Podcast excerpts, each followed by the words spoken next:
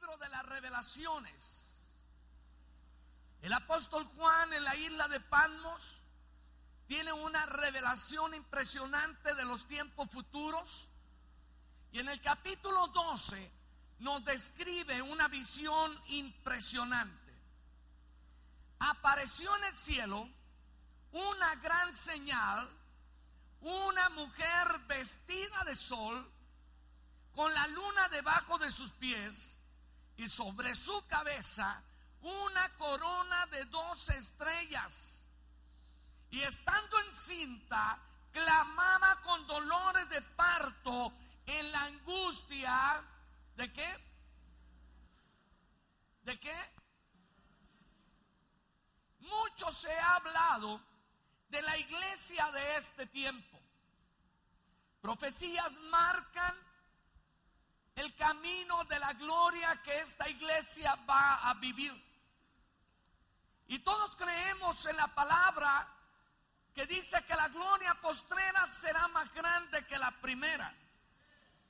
Hemos escuchado una y otra y otra vez que el poder sobrenatural de Dios de este tiempo no tiene comparación alguna en tiempos pasados. No hay comparación de lo que esta iglesia va a vivir con lo que la iglesia ha vivido en tiempos pasados. No es una fantasía, es toda una realidad. De hecho, alrededor del mundo se están escuchando palabras proféticas que marcan el destino, la agenda de Dios para este tiempo. Y yo estoy tan agradecido con papá que él no se ha olvidado de Latinoamérica ni de los hispanos.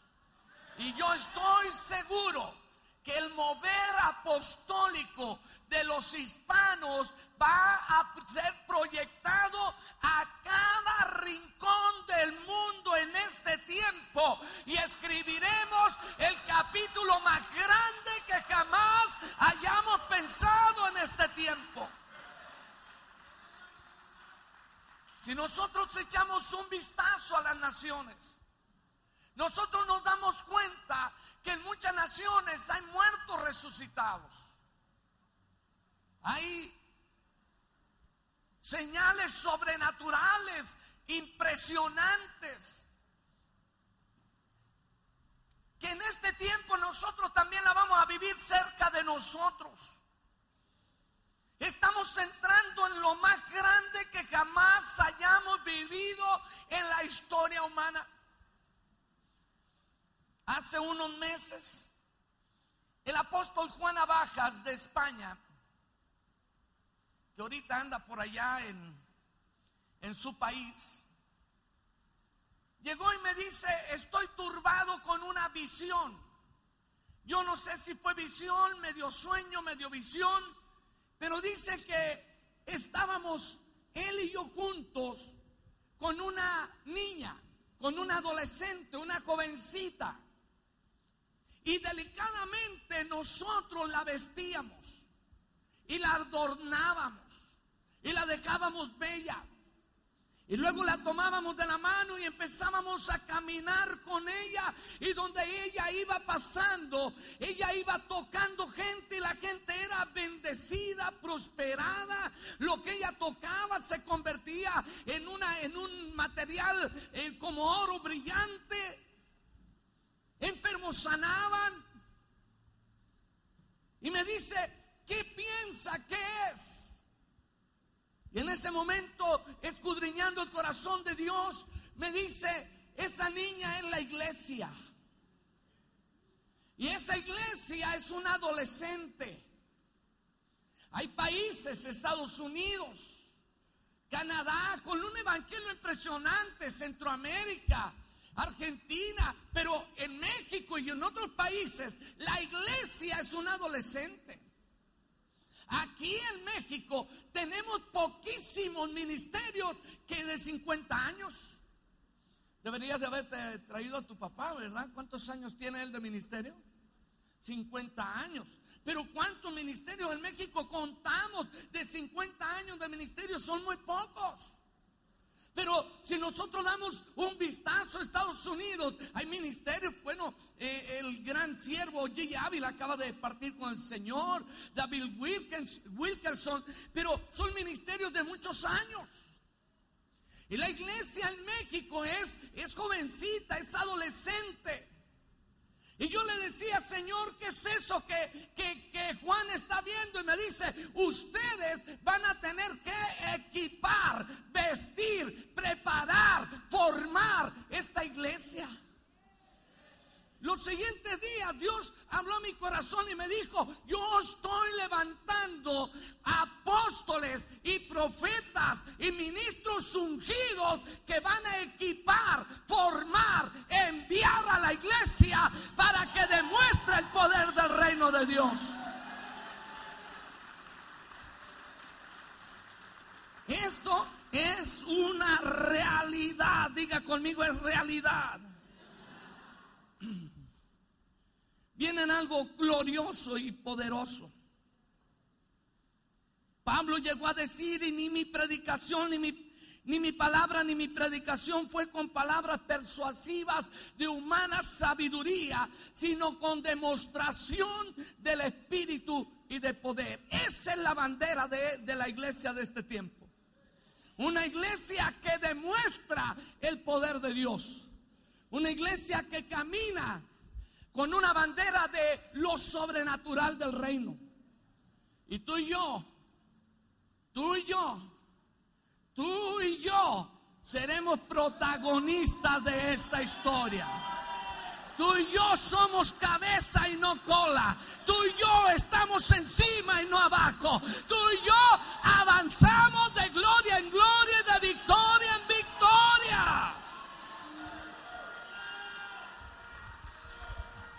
Ahora, observa el pasaje.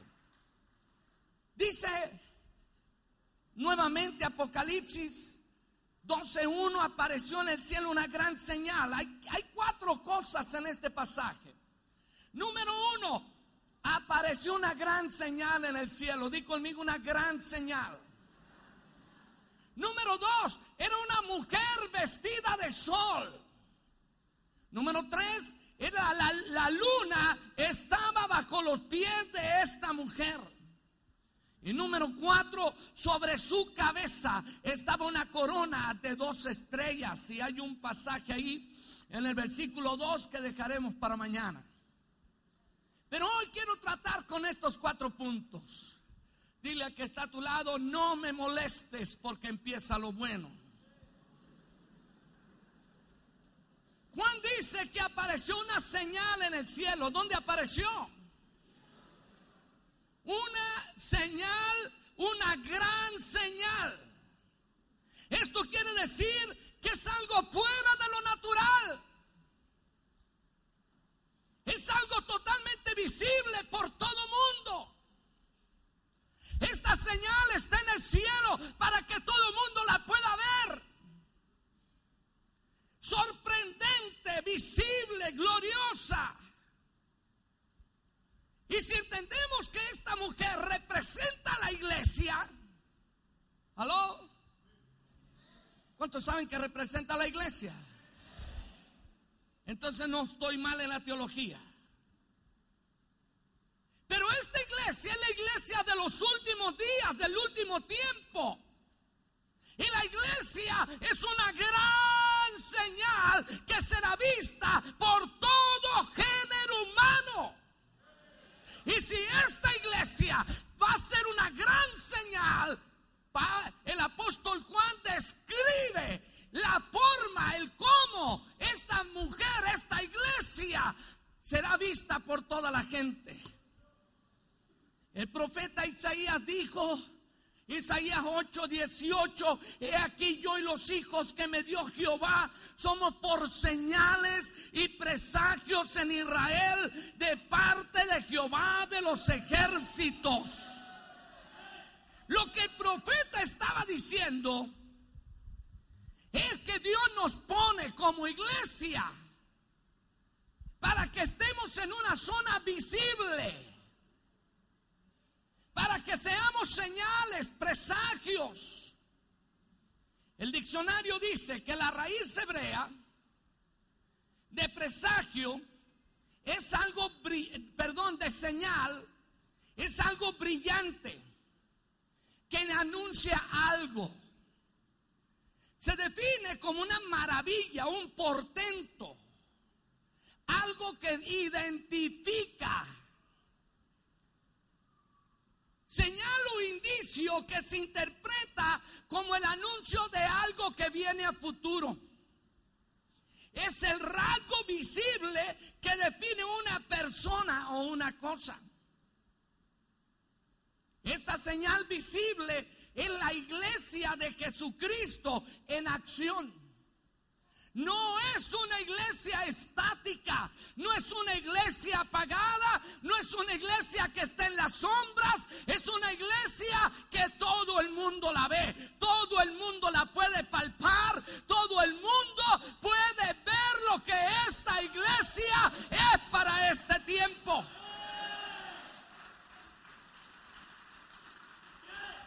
Es la iglesia demostrando el poder del reino. Es la iglesia que manifiesta la gracia, el amor de Jesucristo en cada rincón de la tierra. Es la iglesia que es la boca de Dios. Es el profeta mismo de Dios. Es Cristo encarnado diciendo, yo vengo pronto. Como nunca debemos anunciar. Como nunca debemos anunciar que la venida de Cristo está a la vuelta de la esquina. Esta dispensación se está terminando. Los seis mil años de la iglesia en la tierra se están terminando. los seis mil eh, años desde que comenzó a dar hasta hoy se están terminando. Estamos a punto de entrar al milenio. Y acontecimientos grandes van a suceder. Y tú y yo debemos de ser protagonistas de esta historia. ¿Alguien está conmigo? ¿Cómo ve esta iglesia el apóstol Juan? Es una mujer vestida del sol. El apóstol Juan ve esta mujer vestida de sol, es decir, con vestiduras brillantes, luminosa, no puede quedar en la oscuridad. Todo mundo la puede ver. Isaías dijo, levántate, resplandece, porque ha venido tu luz y la gloria de Jehová ha nacido sobre ti. Creo que Isaías estaba hablando del mismo asunto de la iglesia. Porque aquí tinieblas cubrirán la tierra y oscuridad las naciones, mas sobre ti amanecerá Jehová. Iglesia, sobre ti se verá su gloria. Y andarán las naciones a tu luz y los reyes al resplandor de tu nacimiento. Estas vestiduras como el sol es la misma gloria de Dios. La vestidura representa la forma en que Dios está vistiendo la iglesia de hoy. Las vestiduras y todos lo sabemos, representa la pureza, la elegancia, la majestad, la hermosura de esta iglesia. Tú y yo sabemos cuántos malos testimonios hemos escuchado en el último tiempo de ministros de Dios cayendo en pecado, pecados morales, administrativos, gente que golpea a las ovejas la iglesia ha sido degradada en muchos sentidos. La voz profética ha sido eh, como callada por tantos malos testimonios. Pero no es lo que está diciendo Juan. Juan no está, no está diciendo, yo vi una iglesia caída, yo vi una iglesia en las sombras, yo vi una iglesia con ropas manchadas, yo vi una iglesia que no se pudo levantar. No, está diciendo, tiene vestidos como el sol.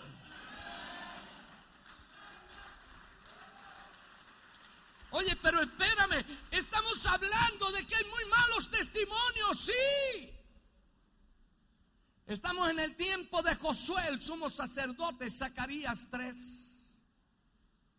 Ahí está Satanás con todo su séquito y se encuentra Josué y, Satanás se lo está acusando.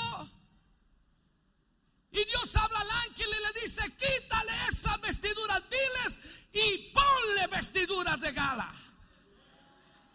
¿Por qué tenía autoridad Satanás para acusar a, Josué? Porque sus vestiduras estaban viles. Algo había pasado con Josué. Te puedo hacer una lista larga, larga, larga de todo lo que había sucedido con Josué. Pero no le hallo sentido.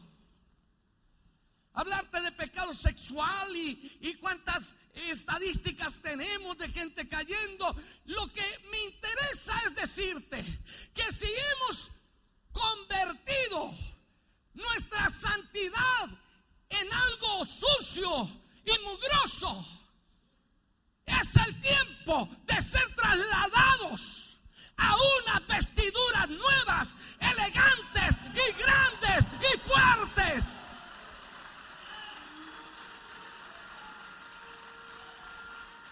No veo el sentido de tomar el bat, el látigo y empezar a golpearte porque cometiste un error, porque caíste en pecado. No veo la necesidad porque no veniste a ser golpeado, veniste a ser sanado, restaurado, avivado y encontrar una nueva oportunidad en Cristo Jesús. Quiten las ropas sucias, esas ropas viles, quítalas de Él. Vestidos nuevos. Esta mañana, la madrugada no podía dormirme me di como unas 300 vueltas ahí. Sentía que mi esposa tampoco podía dormir. Y no paraba de predicar y de predicar el mismo mensaje. Y el Señor me decía, yo tengo una, una tienda llena de vestiduras blancas y elegantes. Diles que es tiempo de cerrar las páginas antiguas y es tiempo de abrir capítulos nuevos en la iglesia. Levántate, resplandece. Es una orden. No te está preguntando, oye, ¿te quieres levantar? Ay, Señor, por fíjate, exceso de humildad. Nadie me ayuda. Soy el más pobre de los pobres, de los poquísimos pobres. Ay Señor, ¿quién me puede levantar? Dios te está diciendo, levántate, toma una actitud correcta, toma un destino, ve y busca tu destino profético, ve al trono de la gracia, porque hay un vestido nuevo para ti. Levántate y resplandece, porque ha venido tu luz y la gloria de Jehová ha nacido sobre ti.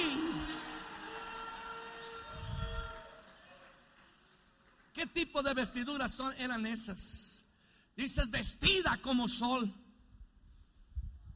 El Marcos capítulo 2, 9, versículo 2, vemos ese evento impresionante donde Jesús tomó a Pedro, a Juan, a Jacobo, se lo llevó al monte alto, se transfiguró delante de ellos.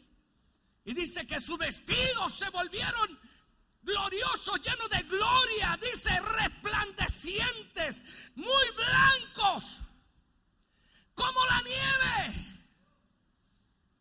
Dice que tanto ni un lavador, por mejor que fuera, podría haber visto un blanco como aquel.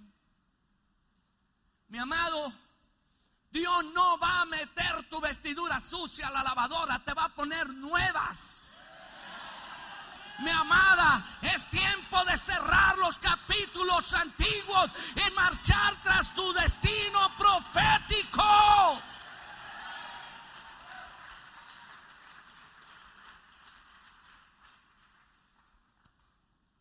Dile que está a tu lado, ¿te está hablando Dios? El que me diga aquí, el que me levante la mano y me diga, yo no he pecado, te agarramos a pamba con picayelo porque dice la escritura que el que dice que no ha pecado hace mentiroso a Dios. Todos hemos cometido errores, todos hemos estado en, el momento de debilidad y de vulnerabilidad. Pero hay un momento en que Dios determina poner un alto. Y este es el tiempo para marcar esa nueva historia en tu vida. Sea cual fuera tu ministerio, es tiempo. Yo sé que hay algunos asuntos que hay que tratar en privado. Con gusto lo podemos hacer. Tenemos un equipo de gente hermosa que sabe tratar asuntos delicados en el pastorado, en el liderazgo. Y podemos ayudar con mucho gusto. Pero tú no te puedes quedar sin esta palabra. Levántate, levántate, levántate. Dios no hizo el piso para que te quedes tirado ahí. Dios lo hizo para que lo poseas y para que lo pises, no para que te sirva de cama.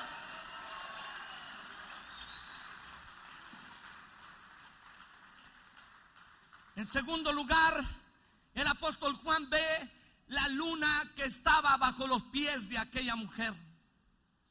El apóstol Juan ve a la iglesia de hoy posicionada en lugares celestiales, donde la luna es el estrado de sus pies. Me recordé de la escritura de Pablo a los Efesios. Y juntamente con él nos resucitó y asimismo nos hizo sentar en los lugares celestiales con Cristo Jesús. Hay dos cosas que debemos de entender. Cuando la Biblia dice sentado es una actitud de gobierno. Es una actitud de, autoridad. Los reyes tenían una silla eh, amplia y alta porque era en donde ellos gobernaban. Y dice el apóstol Juan que esta mujer vestida de sol estaba en lugares celestiales.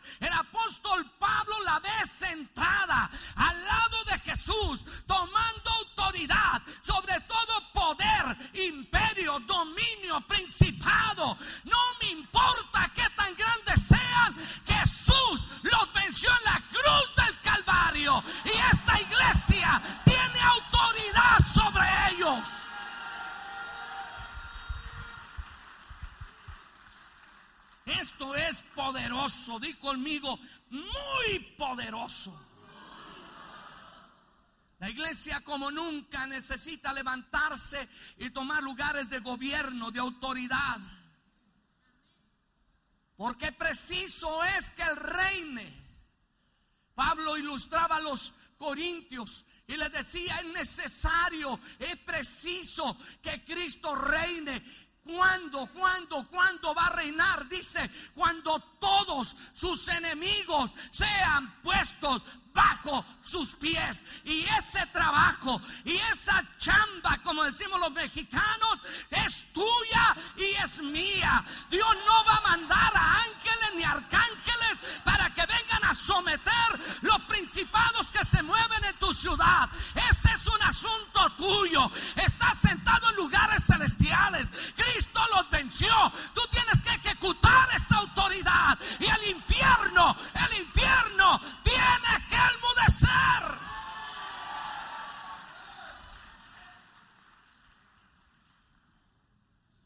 Pablo le pone un sello a este asunto y, le y dice, porque en él habita corporalmente toda la plenitud de la deidad.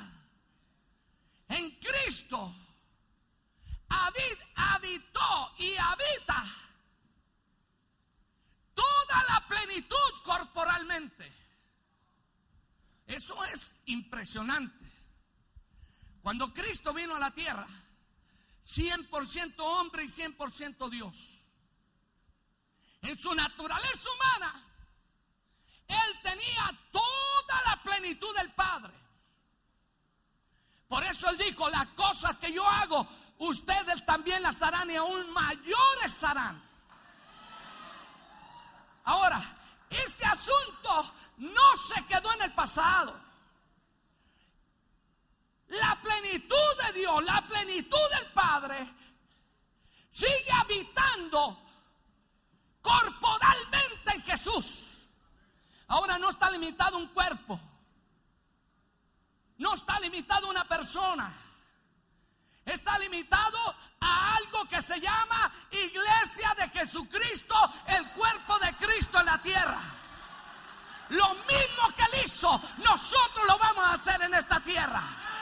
Él ya no está limitado para ir a un lado o a otro. En este instante, en Rusia hay milagros, en Chile hay milagros, en Costa Rica hay milagros, en Venezuela hay muertos resucitados, en México hay un mover de Dios. Porque la plenitud de Dios corporalmente está en lo que le llamamos cuerpo de Cristo. Y te digo algo, yo soy parte de Él.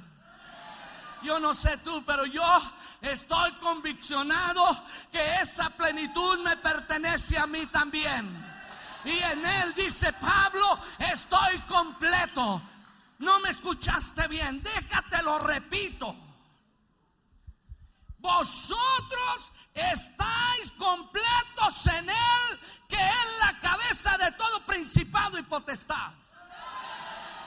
Yo no necesito más que la plenitud de Dios sobre mi vida. Y en ese instante, principados, poderes, dominios están bajo mi autoridad en Cristo Jesús.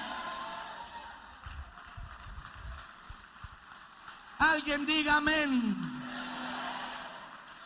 Di conmigo, no me falta nada. Dile que está a tu lado, que es grande sorpresa Dile, mírale a los ojos, muévele tantito y dile, mi hermano, no te falta nada. La luna está bajo nuestros pies. Estamos sentados en lugares celestiales. Estamos de pie. Estamos listos. Estamos gobernando.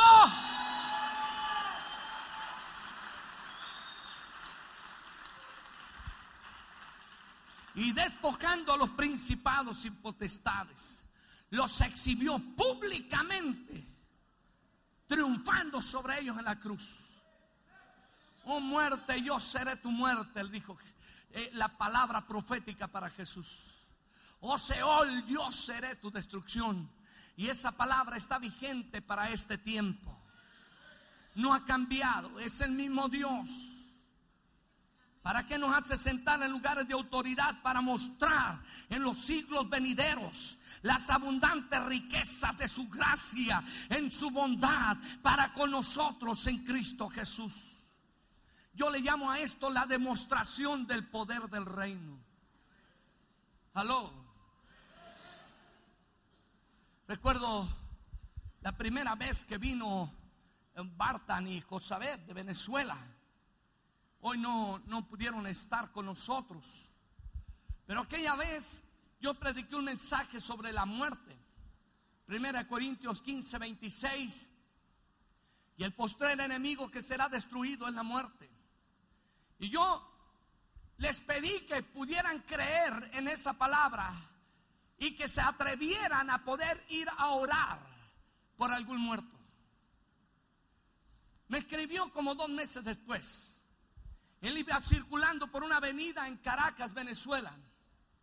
Y había un choque muy, muy feo.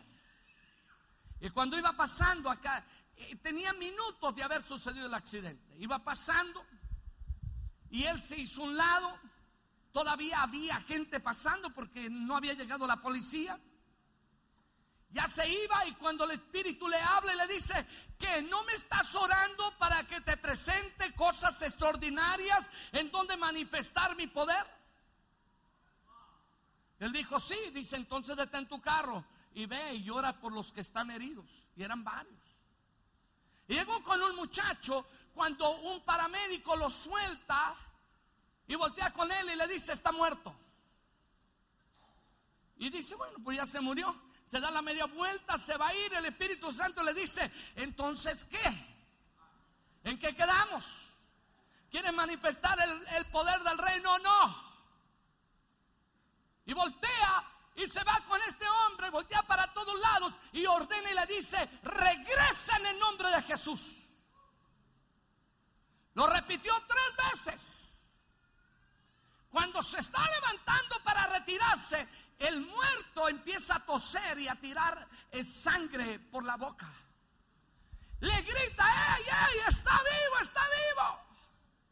Regresa al paramédico y se lo entrega vivo. Y él le dice, le, toma una tarjeta de presentación, la pone en su bolsa, su bolsillo y le dice, llámame cuando salgas del hospital. Este hombre le llama y no sabía cómo decirle gracias, porque le dice realmente estaba muerto, porque cuando yo iba en un túnel muy negro, yo sabía que iba rumbo al infierno. Yo soy cristiano desde pequeño y tengo como 15 años retirado. Yo sé que iba rumbo al infierno y yo escuché una voz que dijo, regresa. Dice, y una mano me dieron la vuelta y me regresaron y aquí estoy. Dice, yo no sé cómo decirle esto, pero gracias porque se atrevió a conmigo. Dígame, por favor, dígame, por favor. Esta iglesia está sentada en lugares celestiales con Cristo Jesús para demostrar el poder del reino en esta tierra. La escritura dice que la creación está esperando la manifestación de los santos, no del pastor ni del evangelista, sino, de los hijos de Dios. Habrá uno aquí. Habrá un hijo de Dios aquí. ¡Aló!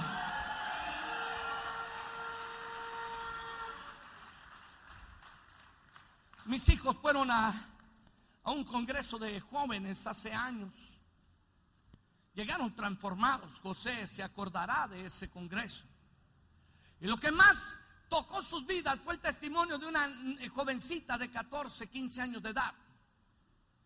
Ella salía a una zona de la ciudad, a un mercado, a repartir volantes y evangelizar.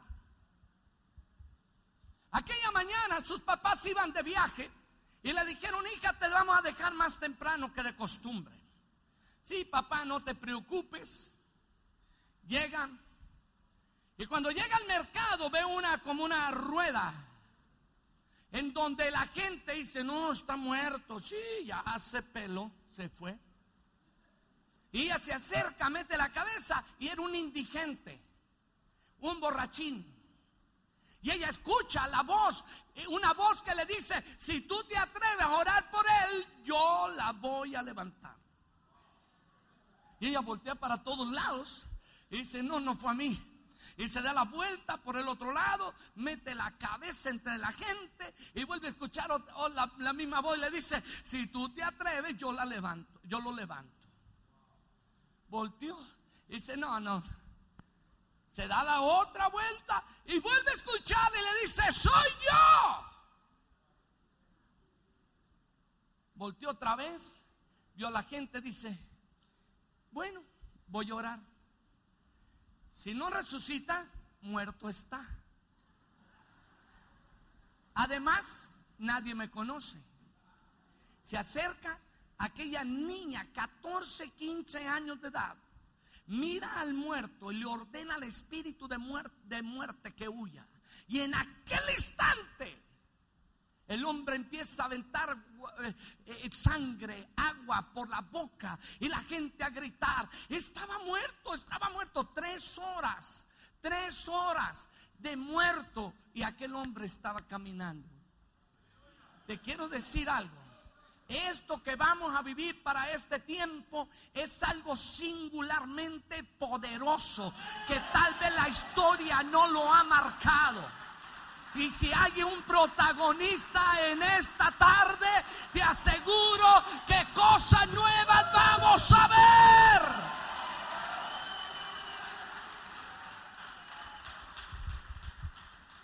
Y lo tercero que ve Juan es sobre su cabeza estaba una corona de dos estrellas. Ese es el regreso de la autoridad a plenitud para gobernar la tierra.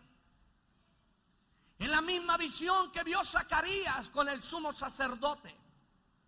Cambien esa mitra sucia. La mitra era el gorro sacerdotal.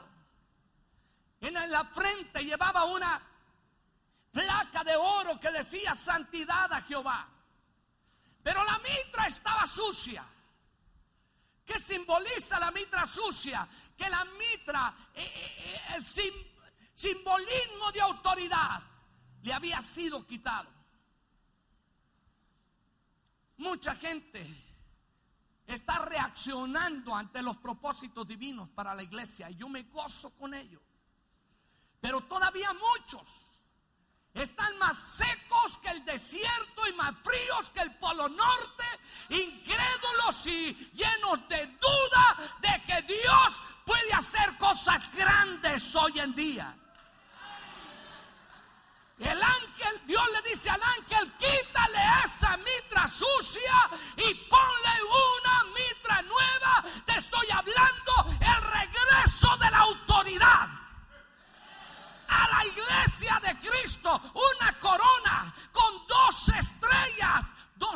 doce símbolos de gobierno, la plenitud de gobierno sobre esta iglesia.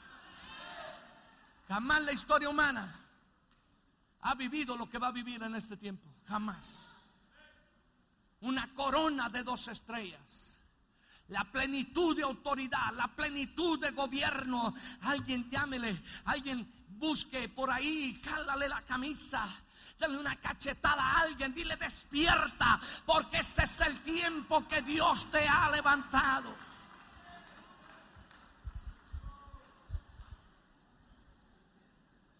¿Sabes qué yo veo? Una transición. Yo veo una transición. Hace como dos años, en un congreso, Dios me dio una palabra profética para pastores. Había como unos 450, 500 pastores. Y el Señor me dijo, diles que viene un reacomodo a la iglesia. Diles que viene un reacomodo. Estoy haciendo vibrar la tierra. Y en ese terremoto los matrimonios se van a acomodar. Otros van a ser destruidos. El pecado será exhibido, pero otros serán restaurados. No habrá nada oculto que no salga a la luz. Algunos pastores se me quedan viendo como diciendo te callas o te callo. Pero como yo tenía como 20 guarudas a un lado mío, dije yo hablo y aunque salga corriendo de aquí. Y el Señor me dijo, diles que yo voy a traer un tiempo de sanidad, de avivamiento, en donde ellos me vean, vean mi rostro y vayan a mí y confiesen sus pecados y yo les restauraré y les levantaré. Pero yo empecé a ver algunos que caían, pero ya no se levantaban. Amado, la mitra es la autoridad sacerdotal. No hay mitra, no hay autoridad. No hay mitra, no hay autoridad. Y Dios está diciendo, cámbiale las vestiduras. Siéntalo en lugares celestiales, pero además corónalo. Hermano, qué oportunidad más grande tenemos en este día. Que Dios viene tocando tu corazón para decirte, vamos a sanar, vamos a restaurar, vamos a hacer todo lo necesario para que tú sigas tu camino hacia tu destino profético en esta tierra. El ángel le dice, Dios le habla a Josué y le dice a través del ángel, si anduvieres por mis caminos y guardares mi ordenanza, también tú gobernarás mi casa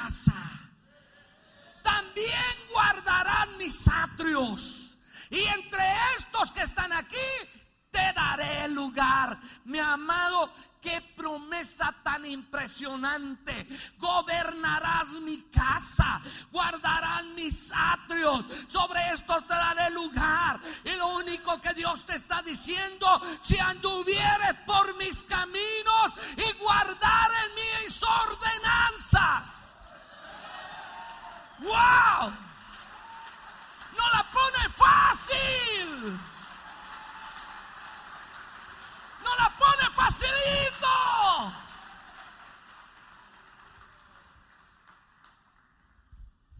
tremendo. ¿Quién eran aquellos? ¿Quién eran aquellos que dice sobre estos te daré lugar? Yo me imagino que ahí estaba Satanás con cuantos principados, unos cuantos gobernadores, por supuesto metidos la, colita entre las patas si es que tienen cola, y, y su rostro en el piso, humillando delante de la gloriosa presencia de papá.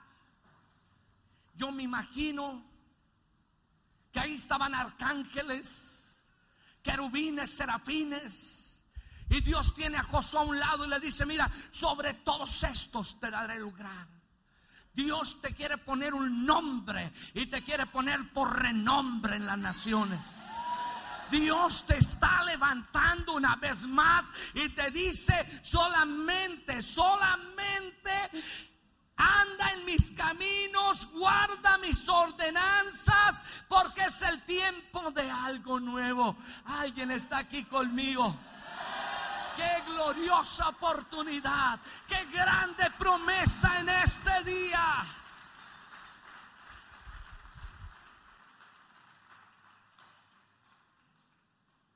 ¿Cuántos se sienten como esa mujer?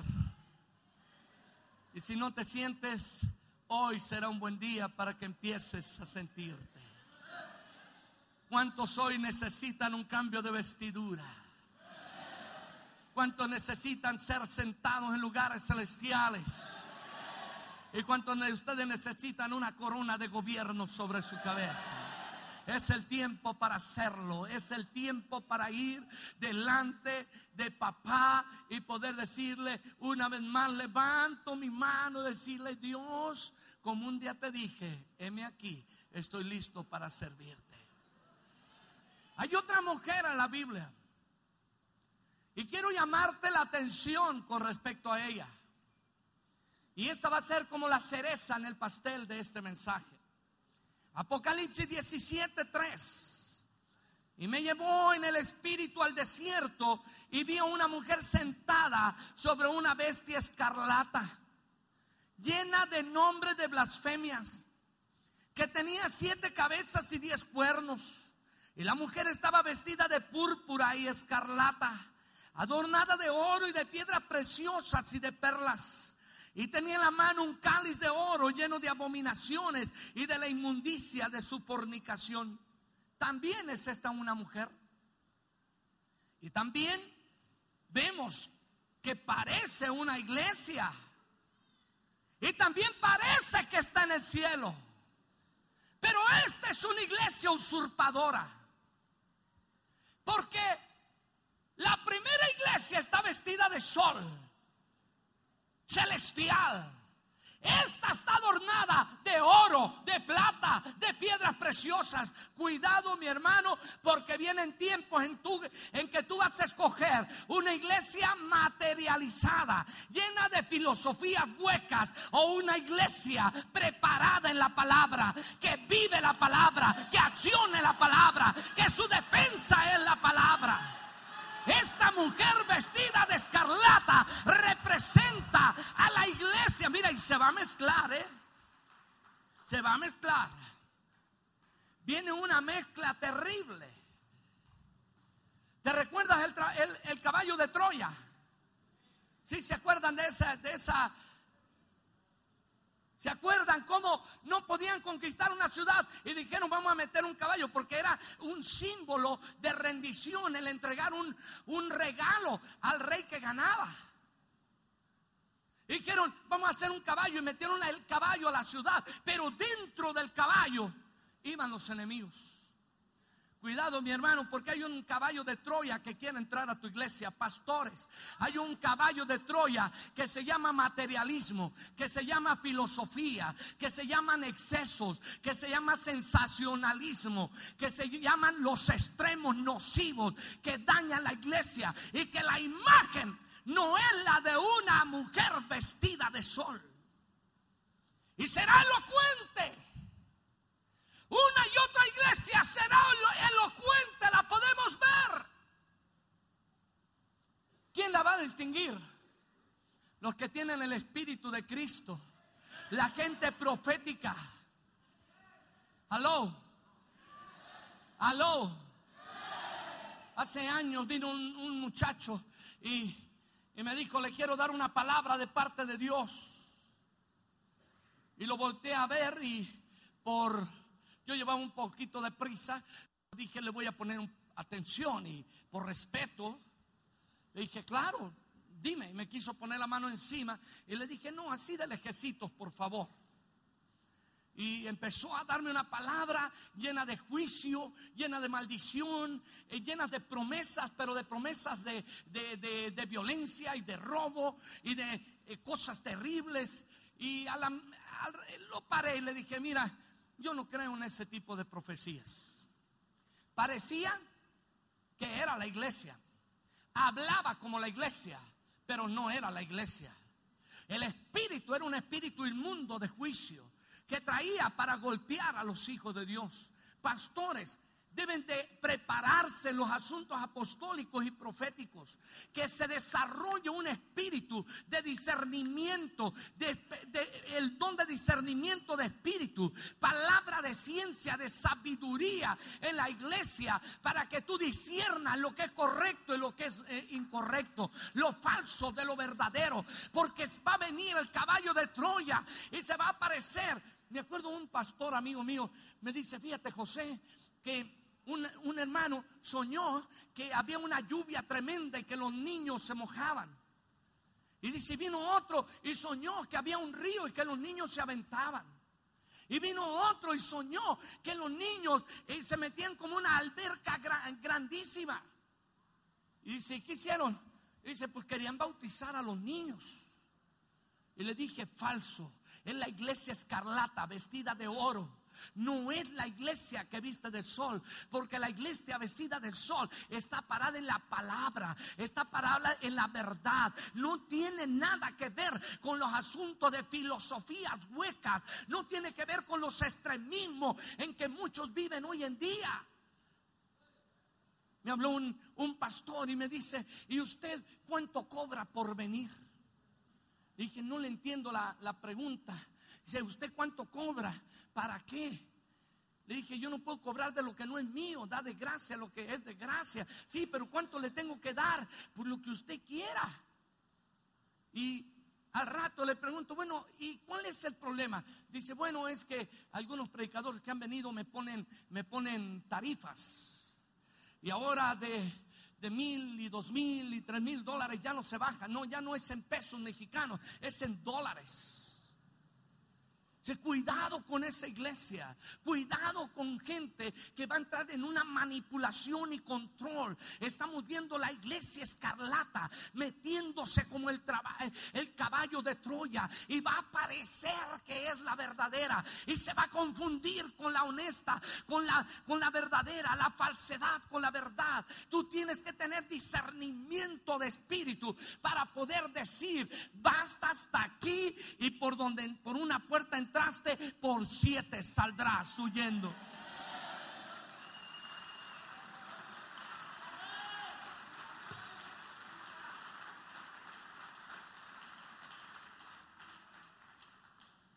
¿Alguien está aquí? Primera de Corintios 2.4. Y ni mi palabra, ni mi predicación fue con palabras persuasivas de humana sabiduría, sino con demostración del Espíritu y de poder. Esa es la bandera de esta iglesia que vio Juan. Es la demostración del poder del reino de Dios. Tenemos que ver cosas sobrenaturales. Las riquezas del pecador están guardadas para los justos. Todo lo que hay en la tierra le pertenece a mi Padre. Y yo soy heredero de todo lo que hay en esta tierra. En él asimismo tuvimos herencia. Yo tengo un propósito en esta tierra. Y como soy hijo de Dios, yo tengo un asignamiento aquí en la tierra. Y como yo estoy vestido de sol y estoy en lugares celestiales, yo tengo autoridad para gobernar en la esfera donde Dios me ha puesto. Alguien está aquí conmigo. Ahí donde estás sentado, levanta tus manos. Ahí donde estás sentado, levanta tus manos. Tal vez quieras meditar un poco en la palabra.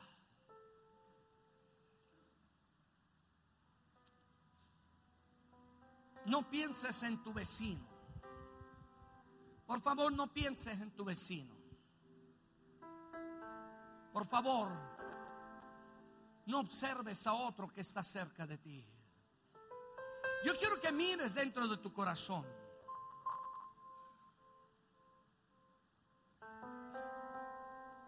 Dios no te trajo aquí para que te agarráramos a palos.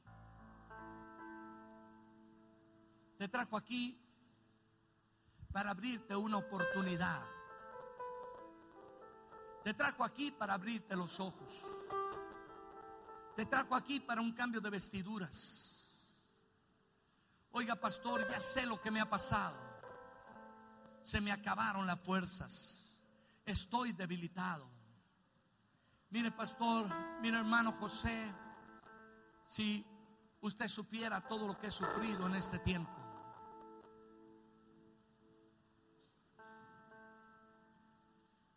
Ven, amor.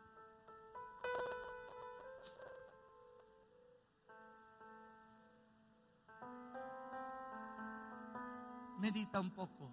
Dale, dale unos minutos. Dale unos poquititos, poquititos minutos nada más. Escudriña dentro de ti.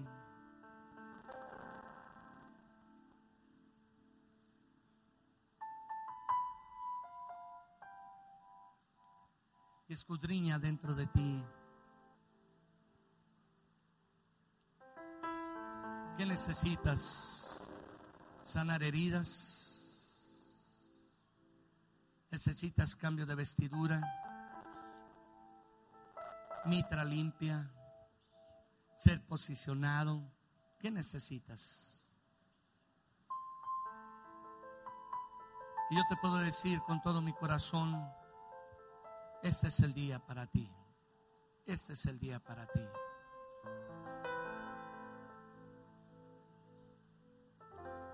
Ahora voltea para acá.